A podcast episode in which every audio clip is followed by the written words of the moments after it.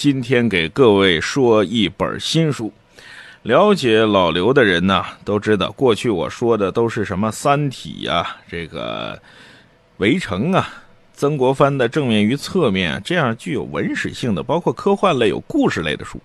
今天呢，我转转性，改改风格，给各位说一本洋书，亚伦·卡尔的这本书能让你戒烟。英文名是。The easy way to stop smoking。你看我这个英文都带有浓郁的东方色彩哈。这个咱们闲言少叙，先念定场诗：东东牙鼓响，宫里两边排，阎王生死案，东岳摄魂台。几句定场诗念罢呀，开讲这本这书能让你戒烟。今天就要跟各位聊聊这个戒烟的话题。根据这个一四年人民网发布的一个数据啊，说一百八十七个国家的数据显示，二零一二年全球有九亿六千七百万人每天抽烟，其中有三分之一的烟民来自于 China 中国，也就是说，中国在二零一二年就有三亿多的烟民。到了二零一六年有多少不知道，但是我知道这数字啊，可能是只增不减呐。因为你看看，满大街都是卖烟的小店儿，这个生意啊，如果不好的话，这小店儿也可能会一家一家的倒。但是呢，这小店儿还是一家一家的开，证明中国的烟民呢，从这个角度来看也是越来越多。可是烟民越来越多呀，每天也会有数以百万计的烟民在考虑在怎么戒烟。哎，这是问题就来了，抽烟的人呢，想着戒烟。这个不抽烟的人呢，看着尤其是年轻人，看着成年人抽烟，他又觉得很酷，他又想学着吸烟，这不得不佩服钱钟书老爷子。城外的人想进去，城里的人想出来。嗯，这个这个话呀，似乎放之四海而皆准。咱们先介绍一下这个亚伦·卡尔，这哥们儿是个神人，他在美国呀事业有成，是个会计师。各位，如果要是对普哈永道有所了解的话，你就知道，在美国做个会计师那是相当了不得的一件事儿怎么了不得？算笔账那是钱呐，跟律师一样是按小时计费的，而且这个根据你的标的不同，我收取的佣金都不同。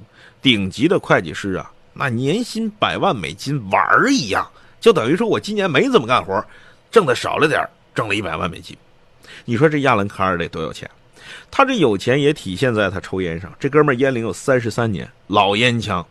我老刘自己算了算，我从初二开始抽烟，一直抽到现在，也有个小二十年的烟龄了，跟这哥们儿也差了十几年。关键他这烟量听着吓人。亚伦卡尔每天抽一百支烟，五包。根据亚伦卡尔自己说呀，抽烟给他带来的病痛和烦恼不计其数。为啥到后来就是他不是抽了三十三年烟吗？这哥们到后来已经到什么程度？不抽烟特别难受，抽了烟更难受。不抽烟呢，鼻涕眼泪全全下来，心里焦虑啊、急躁啊、冒冷汗呐、流鼻涕啊。你说抽烟吧，咳嗽、头痛、呕吐、恶心、眩晕。这事儿就都来了，所以困扰亚伦卡尔的这个烟瘾呢，他多年来也试用了各种各样的办法，不好使。比如说，亚伦卡尔还干什么呢？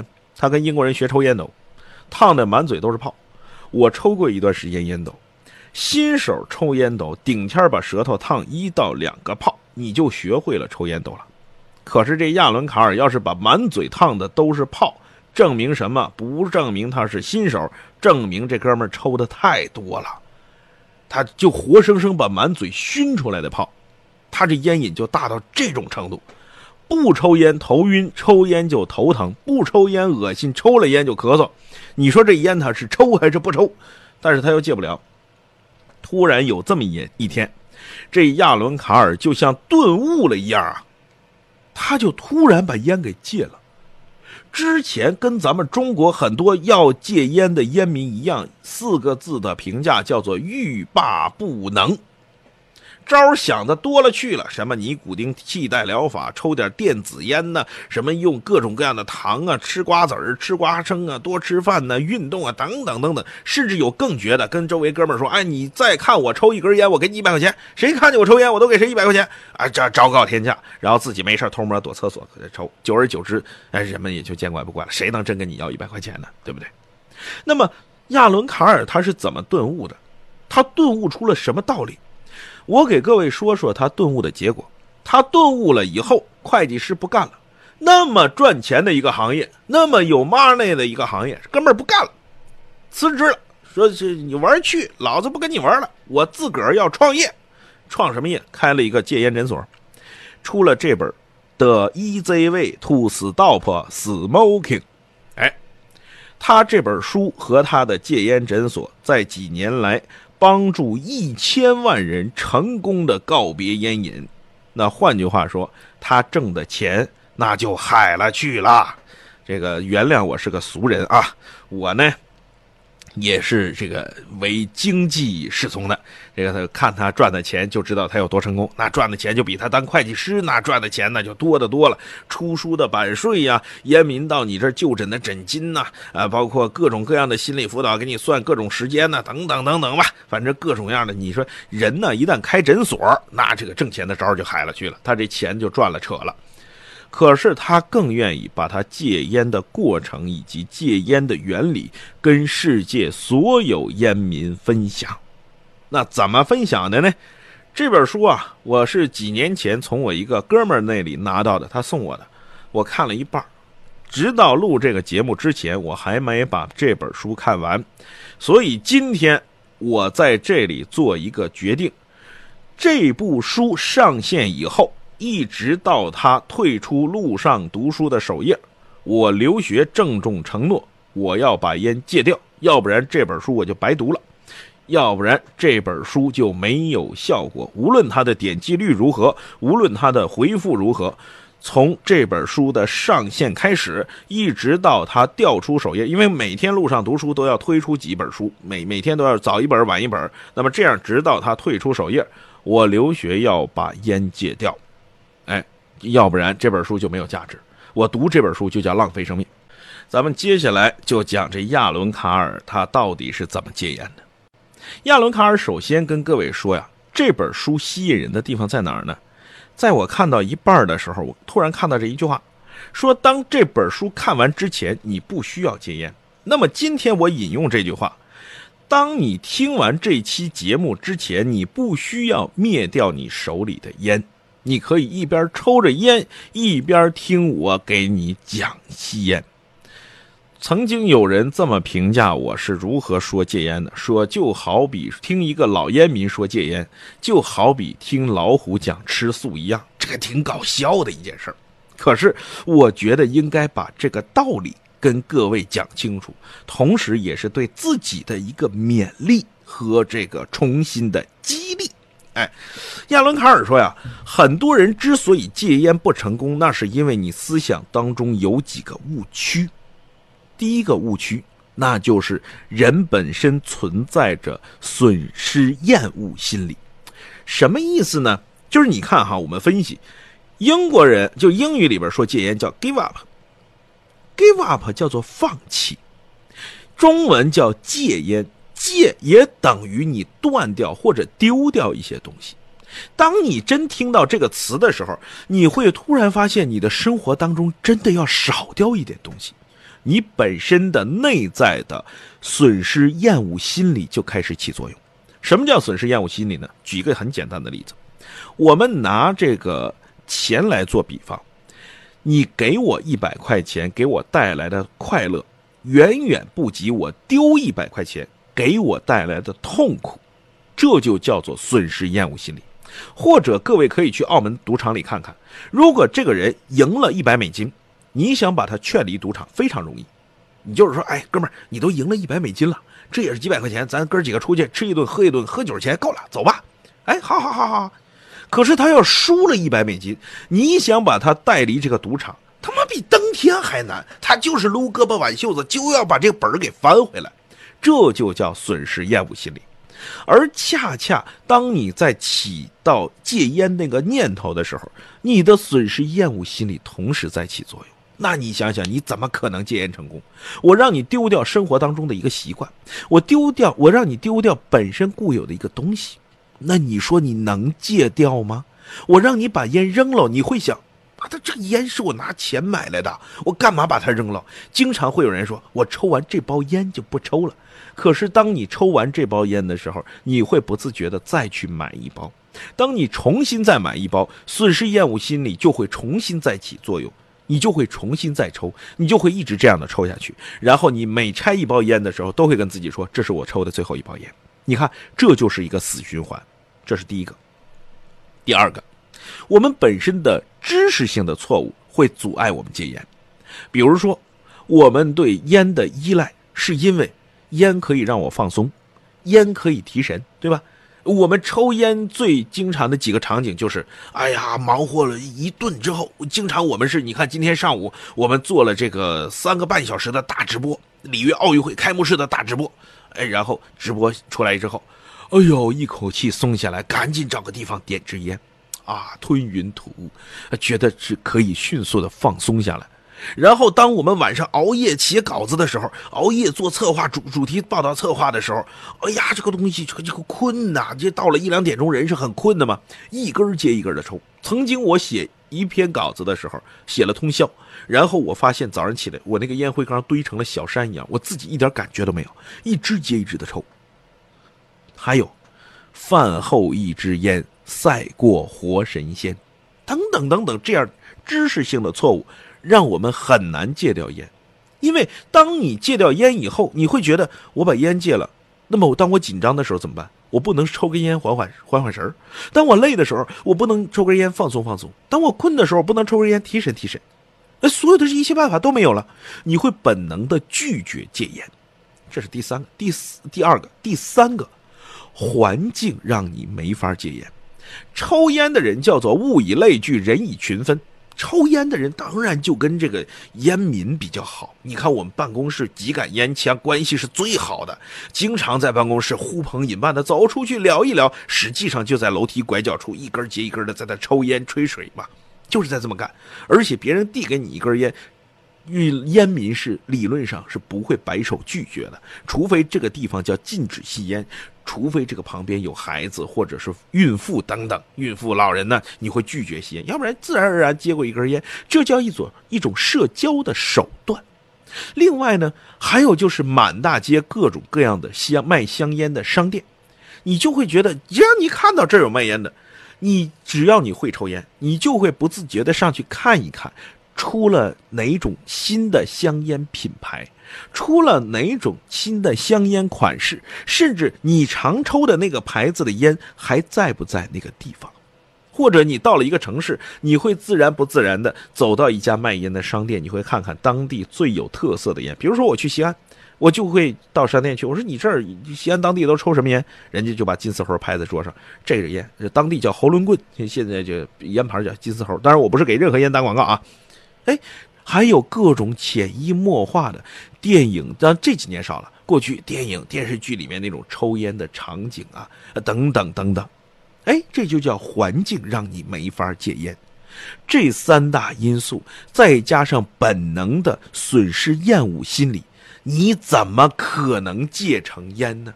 你怎么可能成功的戒烟呢？这简直就是难上加难，好吗？可是，根据亚伦·卡尔的反省，他发现之前的种种我们都错了。之所以戒烟会那么难，是因为我们走入了一个戒烟的误区，所以我们戒烟会很难。之后，他尝试了自己想出来的办法，就有了这本《The Easy Way to Stop Smoking》。怎么回事呢？他说：“你在戒烟之前。”你要先想想，抽烟能给你带来什么？哎，比如说，抽烟能给你带来心情的愉悦，抽烟能让你放松，抽烟能让你提神，抽烟能让你不紧张，等等等等。亚伦·卡尔告诉我们，抽烟这些带来的愉悦也好，放松也好，不紧张也好，通通都叫做药物依赖症。这些东西都是给你的一种幻觉，就是本来你自己就可以愉悦，你本来自己就可以不紧张，你本来自己就可以很提神、很精神，只不过烟把你自己的本能给夺走了。当你想到这些的时候，你还会觉得戒烟是一种损失吗？当你想到这里的时候，你还会觉得抽烟给你带来的那种愉悦感是真实存在的吗？没有这个道理吗？我们都知道，烟里面有种东西是我们最看重的，叫做尼古丁。而我跟很多医生聊过之后，他们会告诉我，抽尼古丁的时候，这个尼古丁会本能的刺激我们的大脑分泌一种东西，叫做多巴胺。而多巴胺是我们增加快感的一种因素。比如说，我们谈一场轰轰烈烈的恋爱，呃，我比较讨厌用“轰轰烈烈”这词儿，因为用“轰轰烈烈”这词儿，要不死个仨俩的，我都觉得那不叫轰轰烈烈。那好吧，我们谈一场比较愉悦的爱恋爱，哎，这个。我们大脑里每天，尤其是想到你的恋人的时候，每天就会分泌多巴胺，然后你身体的某个部位就会变大。我说的是瞳孔，啊，那就是多巴胺的作用，让你很愉悦。一想到你的女朋友或者男朋友，哇塞，她怎么那么美丽？那她怎么那么漂亮，是吧？她怎么那么细心？你的多巴胺就在分泌，可见我们的人本身就有分泌多巴胺的能力，只不过在你抽烟的时候，烟的尼古丁把你的这种能力给夺走了。如果我们想戒烟的话，首先要破除这种魔咒，就是说，我们认为是烟带给我们的愉悦，烟带给我们的轻松，烟带给我们的提神。实际上是我们本能的，只不过烟把它给夺走了，我们要重新在烟的身上给夺回来。当这种心理出现的时候，你就会觉得戒烟非但不是一种损失，反而它是一种获得，重新获得你自己本就该应有的很多能力，比如说我本来就应该有的愉悦的能力，本来就应该有的自我解压和放松的能力，等等等等。哎，你会觉得戒烟就没那么可怕了，或者说，当你不愿意听到戒烟这个词的时候，我们会换一种词，把戒烟给替代掉。好了，这是我们破除心理上的魔咒。那么，更多的魔咒是什么呢？比如说，我们经常周围就会有人说，不要跟戒烟成功的男人当朋友，因为他太狠，对自己都那么狠，何况对朋友？这是最流行在烟民当中的一种说法。可是你不会觉得仔细想想，这背后的逻辑是一种矛盾吗？什么叫做对自己狠呢？如果我一直在残害自己的身体的话，比如说我每天拿一把刀来在自己的身体上划一下，放一点血，这叫不叫做对自己狠呢？很多人都会说，这这他妈这小子太狠了，每天拿把刀划一下自己，不要跟他离他远一点。那他连自己都敢划，他何况对别人呢？对不对？可是你每天抽烟，不就是在残害自己的健康吗？就好比每天拿一把刀捅自己一刀一样吗？只不过他的伤害没有那么明显而已。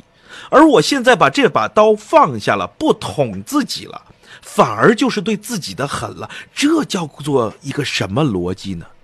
曾经有一个著名的广东省著名的主持人，就在微博上说了这么一条，就发了这么一条微博，说我永远不会跟。戒烟成功的人当朋友，因为他太狠。当然，他也是什么事儿都能做得出来的。我当时就想不明白，表面上看嘛，这真的是有道理，因为他放弃了男人本该应有的一个爱好。可是回过头来，若干年后，直到读到亚伦卡尔这本书之后，我才想明白，原来这个逻辑是错的。表面上看，你每天抽烟是一种爱好，实际上它跟拿一把刀捅每天捅自己一刀是一个样子的，只不过一个伤害来的直接一点，一个伤害来的慢一点，就这么简单。那么我现在戒烟，相当于把这把捅自己的刀子放下，每天摸自己一下。你说哪一种是对自己狠呢？反倒我觉得不要跟抽烟的人做朋友，因为他对自己他妈太狠了，每天捅自己一刀，你干嘛要跟他做朋友呢？哎，你这么想。这个逻辑是不是就顺了呢？另外还有人会说，包括现在的这个主流的西医都在说，我这次住院的时候，我的那个大夫，我的那个就有一个外科大夫来看我，他就跟我说，他说，我说，我说我这回出院要不要戒烟？那个大夫跟我说，你要慢慢的戒。我说为什么要慢慢的戒？他说你身体的内环境已经形成了，你抽了那么多年烟，你突然戒，身体会出问题。你不要突然戒，你要把它这个慢慢的让身体适应，慢慢的戒。亚伦·卡尔告诉我们，这种慢慢的戒烟是一种最烂的借口。没想到中国的医生居然是这么跟我说的。为什么呢？你看啊，很多人就会说，这是我最后一根烟，或者说，在特殊的场合我允许自己抽那么一支，没办法，我要社交，这些通通都叫做烂借口。因为无论你是抽多还是抽少，你每天从抽一包到做叫做每天抽十根，都叫做对药物的依赖，就是对烟这种药物的依赖。它里面除了有尼古丁之外，还有二百多种对这个身体有害的元素，都是在破坏你的身体。你每天还要慢慢的戕害自己吗？然后根据亚伦·卡尔亲身的感受，以及他那一千多万人成功摆脱烟瘾得出来的结论是：突然、立即、马上的戒烟对身体不会有任何的改变，不会有任何的伤害。因为当尼古丁在你身体里停留个几十个小时以后，它就会被身体的新陈代谢所排除掉，排除体外。为什么这是很正常的新陈代谢？要不然你无法解释为什么抽烟的烟民随着抽烟的年头越长，他的烟瘾越大。因为你对尼古丁的需求量是越来越大的。当你抽第一支烟的时候，你的大脑所产生的多巴胺给你的愉悦感，你觉得很兴奋。但是随着你抽烟时间的越长，你会越来越需要不断的这种频繁的刺激，这就导致了你抽烟越来越大。当你真的想摆脱这种药物控制的时候，你一定要把烟直接的扔在垃圾桶里。老子从今天开始就不抽了。在我的生活当中，我看到过两个人。第一个人是东方传影视 C E 影视公司的 CEO，叫王玉斌，广告公关界响当当的一个人物。他有一次在打麻将的时候，突然从洗手间出来说：“哇塞，这屋子里这么多烟，都是谁抽的？”然后他的小伙伴跟他说：“王哥，你看看你的烟灰缸。”你看看你面前的空烟盒，你说谁抽的？这个人就把这个烟和火机拿起来扔到垃圾桶里。从今天开始，老子一根烟都不抽。到现在为止，几年过去了，他真的就一根烟没抽。可是我没看见他的身体有任何的变化。还有一个就是我们业界的老前辈，叫西兵老师。他跟我说：“我就是立即戒烟成功的典范。”具体西兵老师是谁？出门左转，自行百度，我就不具体介绍了。这也告诉我们，立即戒烟对身体不会有任何的伤害。过去那些所谓的戒烟的男人，对自己都是狠的，不要跟他交朋友。我要慢慢的戒烟，给自己留一个缓冲的余地，给身体一个适应的时间。这通通都是在骗你的。你见过戒毒有慢慢戒的吗？我今天吸了五克白面然后明天我再吸三克冰毒，后天我就吃两粒摇头丸。戒毒所里都不会是这个戒法，何况是那个烟呢？你从这个逻辑去理解之前你种种的戒戒烟行为，是不是就显得很可笑？同时从这个角度上来讲。你是不是觉得什么尼古丁替代疗法，什么这个戒烟口香糖，什么这个饭量激增，通通都是给你自己的心理暗示，都是给自己的心理暗示过不去呢？还有就是另外一种最不靠谱的戒烟方式，叫做等待一个时机。比如说，我要在一个什么场合公开宣布我要戒烟，我要在一个什么样的时间、什么样的地点。我要做完什么什么样的事儿？等我忙过这一阵儿，我就要戒烟。我告诉你，往往这么想的，通通都是戒不了烟的。你可以像我老刘一样，在当下立即就宣布，当这本书退出首页的时候，我就要戒烟，我就下决心戒烟。这样之后，你就会发现，没有一个时机是最合适戒烟的。换句话说，每一个时刻都是你戒烟的最佳时期。好了，这本书是有很丰富的内容和数据支撑的。由于咱们时间有限，我没有办法给各位讲清楚这个理论到底是怎么回事。如果各位有有兴趣的话，出门左转可以上网去找一找你网上的各种版本的这本书，能让你戒烟。作者是美国的亚伦卡尔。那么最后我再说说中国什么样的人戒烟最成功？第一种就是被吓着了，比如说刚才我说的西西兵老师，他说我是看过吸烟者肺部显微镜的图片以后下定决心戒烟的。你不用看，你就想象那个肺是什么样子。他每天要被烟熏的几个小时，甚至十几、二十个小时。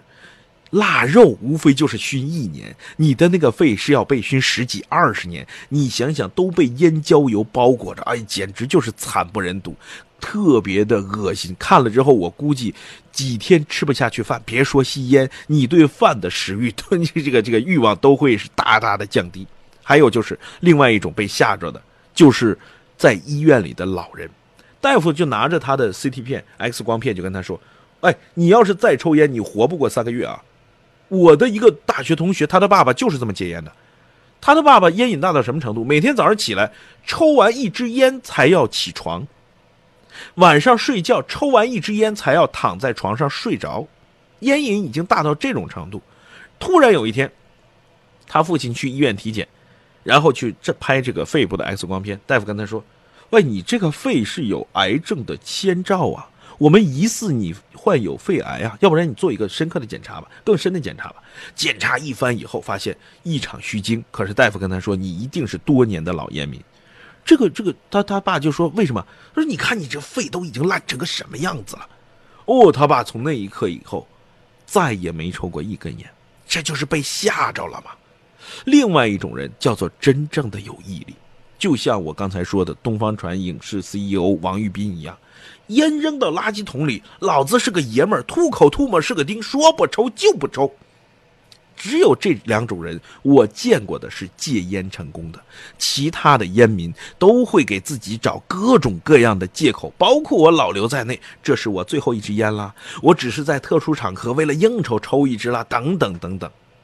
哎，说到底，亚伦卡尔建议我们怎么戒烟呢？第一，我们要告诉自己，为什么戒烟。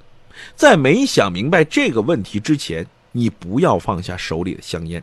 就好比说，你没想明白这个姑娘到底好在哪儿之前，你不要娶她一样，这叫对自己的负责。第二。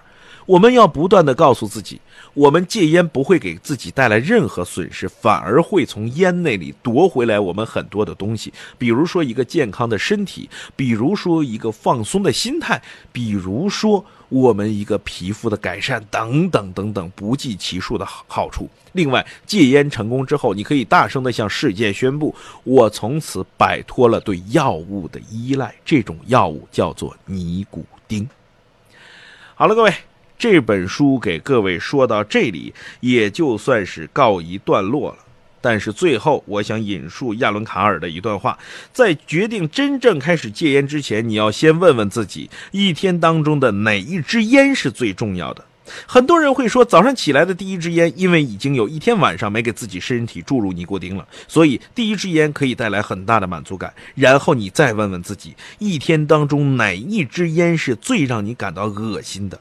相信绝大多数人都会说，同样是早上起来的第一时间，这时候你就会明白，抽烟只是满足了你的身体对尼古丁的依赖感。所有路上读书的小伙伴，如果此时此刻你还在抽烟的时候，我奉劝你不要熄灭手中的烟头，因为你我确定你一定没想好为什么戒烟。当你想好了为什么戒烟的时候，请你马上丢掉手里的烟，因为戒烟从什么时候都是最好的时机。一旦把你手里的烟放下，这就意味着你从烟的手里抢回了自尊，抢回了自信，同时也抢回了。一个健康的人生。好了，留学说书，这书能让你戒烟，到这里就算给各位讲完了。那么熟悉老刘的人都知道，我每本书的结尾都要给各位说一首散场诗。各位稳坐雅言，手把青秧插稻田，低头便见水中天。六根清净方为道。退步原是未向前，祝各位戒烟成功。咱们下本书再见。本节目由路上读书授权喜马拉雅 FM 独家播出。